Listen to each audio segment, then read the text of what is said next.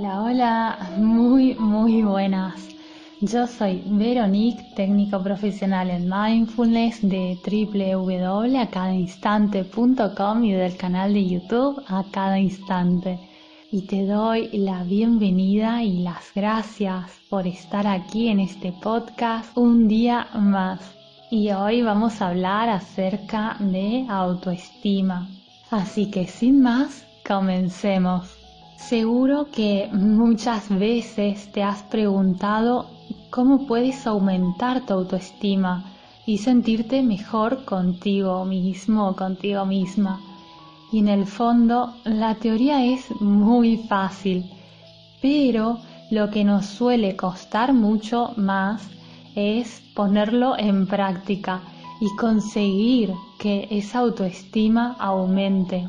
Así que hoy vamos a ver algunas claves en forma de hábito que te pueden ayudar a aumentar tu autoestima de manera rápida y fácil.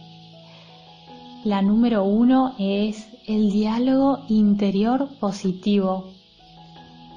Y me pregunto, ¿te has parado a pensar en cómo te hablas?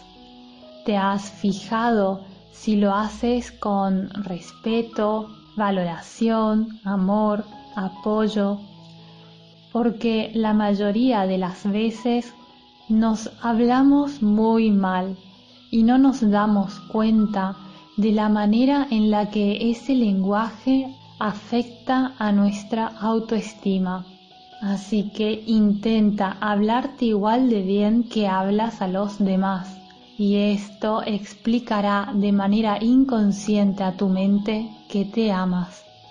La número dos es conecta con tus emociones. Escuchar tus necesidades emocionales es muy importante. Lamentablemente solemos anular lo que sentimos o restarle importancia sin darle un espacio porque no somos conscientes de lo que esa inhibición nos afecta. Pero en realidad no escuchar a tus emociones significa no tenerte en cuenta y no tenerte en cuenta se traduce en una disminución de tu autoestima. Mi consejo es que empieces a escuchar lo que sientes y a darle un espacio en tu vida y en tu corazón. La número tres es ser fiel a ti mismo. Y la pregunta es, ¿cuántas veces te has traicionado a lo largo de tu vida? Cada vez que antepones las necesidades de los demás a las tuyas propias, te estás traicionando. Cada vez que los demás eligen por ti y tú aceptas aunque no estés de acuerdo, te estás traicionando. Y cada vez que no te tienes en cuenta y no tienes en cuenta tus deseos y necesidades, lamento decirte que te estás traicionando. Por lo cual te pido, empieza a escucharte y a ser fiel a ti mismo, a ti misma. Tu autoestima te lo va a agradecer enormemente. El consejo número cuatro es permítete ser tú. ¿No te pasa algunas veces que por encajar en un determinado círculo de personas te comportas de manera diferente a como eres realmente? Aunque a veces piensas y sientes que no te gusta hacerlo, quizás lo haces de todos modos, bien sea para contentar a los demás o para no sentirte desplazado o desplazada, da igual por el motivo que sea, pero esto en cierta manera también implica que te estás dejando de lado, que dejes de ser tú y te comportes como los demás esperan no es nada saludable para tu autoestima. Piénsalo por un momento y podrás darte cuenta de cómo te afecta el hecho de no permitirte ser tú. La número 5 es valora lo que eres. En esta sociedad consumista en la que vivimos, solemos valorar mucho más lo que hacemos y lo que tenemos que lo que somos. Nadie nos ha enseñado que simplemente por existir ya somos maravillosos. No hace falta tener una vida de ensueño para sentirse valioso. Simplemente con ser quien ya eres, con todo lo que te gusta de ti y lo que no, ya eres un ser excepcional. Y nunca lo olvides y empieza a valorarte. La número 6 es acéptate como eres. Otra manía terrible que tenemos es hacernos chantajes a nosotros mismos, diciéndonos que cuando seamos más delgados nos veremos mejor, cuando seamos más exitosos nos veremos mejor, cuando tengamos más dinero estaremos mejor. ¿Y qué ocurre? Que ahora no nos merecemos querernos aunque no tengamos todo eso.